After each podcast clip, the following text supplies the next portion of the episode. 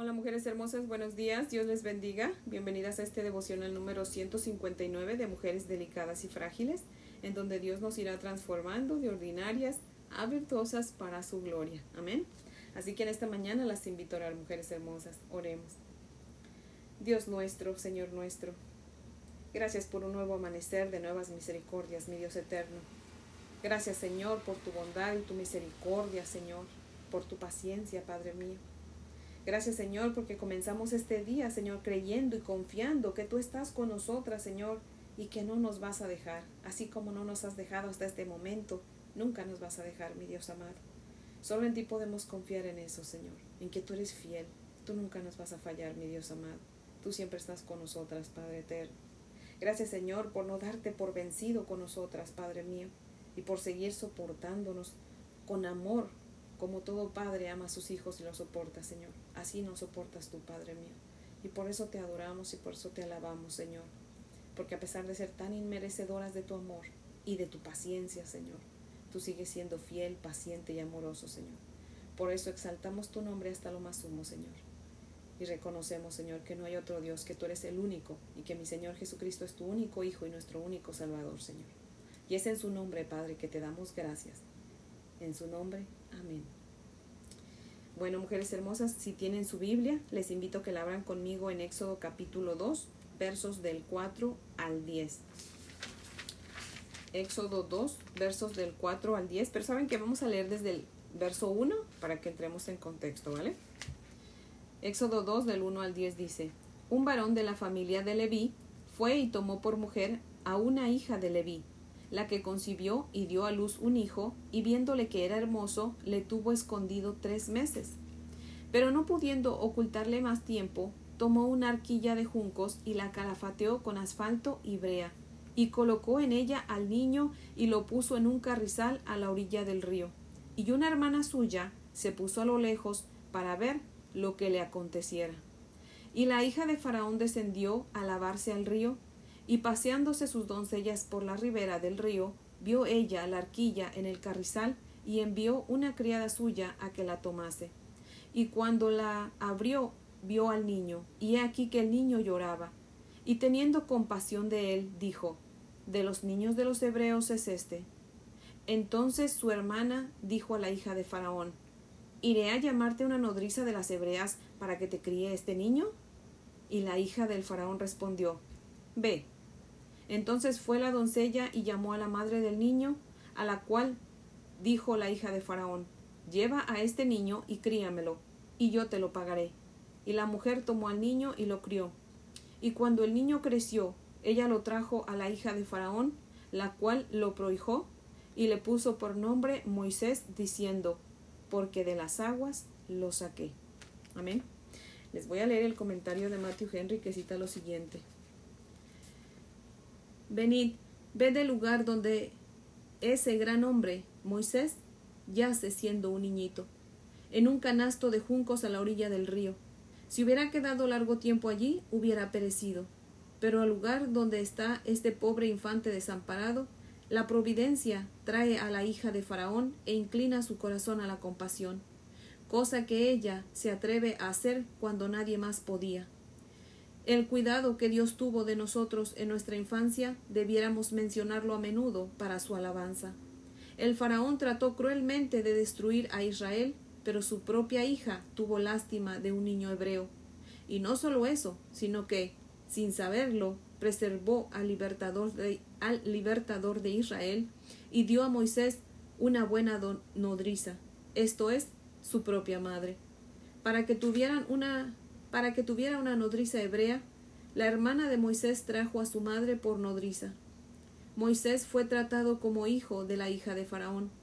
Muchos que tienen un nacimiento oscuro y pobre, por actos sorprendentes de la providencia, son puestos a gran altura en el mundo para que los hombres sepan que Dios reina.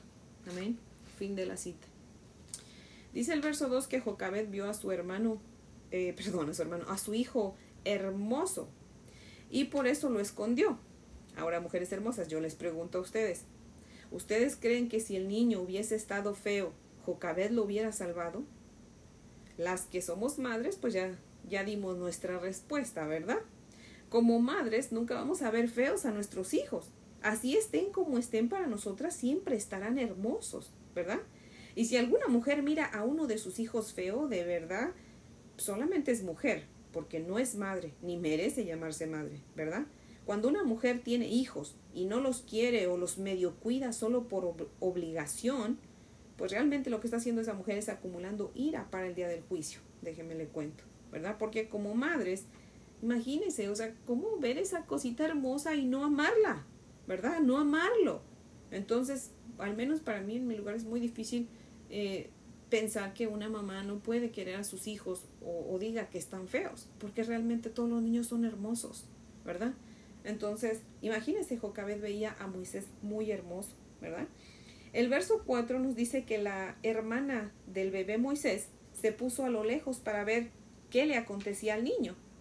Bueno, pues esa hermana de Moisés se llamaba María, y usted lo puede corroborar en el capítulo 15, verso 20 de, del mismo libro de Éxodo. Y si se da cuenta, nadie le dijo a María que se pusiera a cuidar a su hermano. Dice que ella se puso a ver, a cuidar a su hermano, ¿verdad? A ver qué le acontecía, qué le pasaba. María amaba a su hermanito. Yo siempre le digo a mis hijos que los hermanos se hicieron para quererse y para cuidarse. Y tienen prohibido discutir por ningún motivo. Y alabado sea mi Dios Todopoderoso, que sí, Nunca discuten y si se quieren mucho mis hijos, alabado sea el Señor. Por eso la gloria es toda para Él, porque realmente Él es el que pone en ellos ese, ese amor entre ellos, ese cariño, ese respeto. Y bueno, volviendo al estudio, pues en el verso 5 vemos la soberanía de Dios al poner el deseo de bañarse a la hija del faraón, ¿verdad? A la hija del rey. Y al poner compasión también en ella por Moisés cuando escuchó que el bebé lloraba, ¿verdad? Me encanta la inteligencia de María, la hermana de Moisés, que no perdió el tiempo y le dice a la hija del rey, ¿quieres que te traiga a una hebrea para que críe a este niño? O sea que antes que a la hija del rey se le ocurriera algo, María le dio la idea, ¿verdad? Y la hija del rey le dice, sí, ve. Y María va a llamar a su propia madre, ¿verdad? Fíjese nada más. Dios es tan soberano que hace que el enemigo termine pagando por la crianza de un niño que más tarde liberaría al pueblo de Israel de Egipto.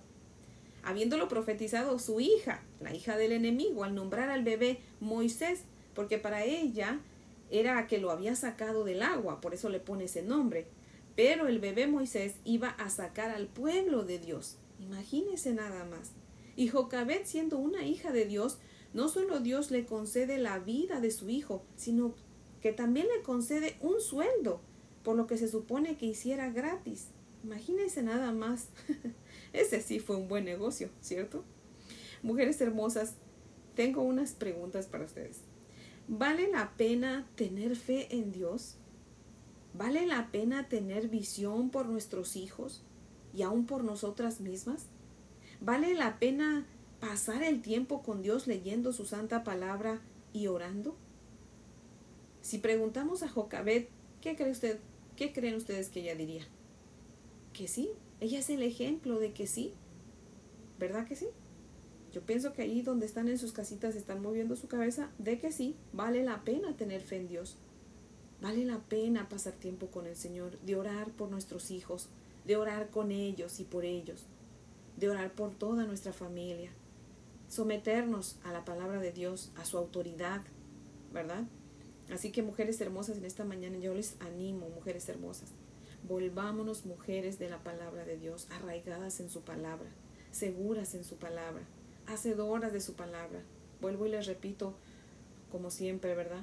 Perfectas no vamos a ser, solo Cristo es perfecto. En este cuerpo pecador en el que estamos, desafortunadamente no podemos ser perfectas, pero sí podemos tratar lo, lo más que se pueda de vivir una vida santa para la gloria de Dios. Amén. Dios está buscando santidad, no perfección, ¿verdad? Así que mujeres hermosas, les animo que sigamos el ejemplo de Jocabed, ¿verdad? Y podamos volvernos mujeres de la palabra de Dios, ¿verdad? Así que bueno, les invito a orar para terminar. Oremos, mujeres hermosas. Amantísimo Padre Celestial, seguimos aquí ante tu bella presencia, Señor. Felices, Señor, de continuar con esta historia de Moisés, Padre mío.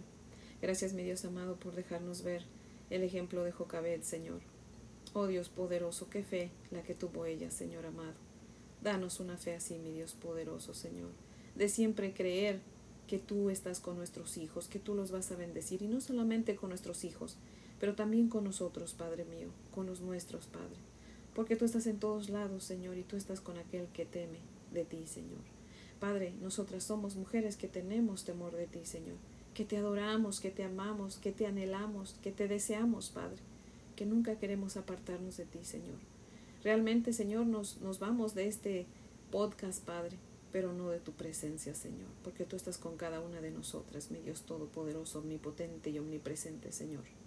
Padre, te damos muchas gracias por tu palabra, Señor, que nos anima, que nos da fe, Señor, que nos guía, Señor, a seguir adelante, Padre. La gloria y la honra sean dadas todas a ti, Señor, por medio de nuestro Señor Jesucristo, en el cual oramos, Padre. Amén, Señor. Bueno, mujeres hermosas, yo espero que tengan un día muy bendecido, muy lleno de fe, mujeres hermosas. Tengamos mucha fe que Dios va a hacer cosas maravillosas con nosotros aún en las dificultades, ¿ok? Porque no, eso no quiere decir que todo el día ya está garantizado, que, que todo nos va a salir bien en este día, ¿ok?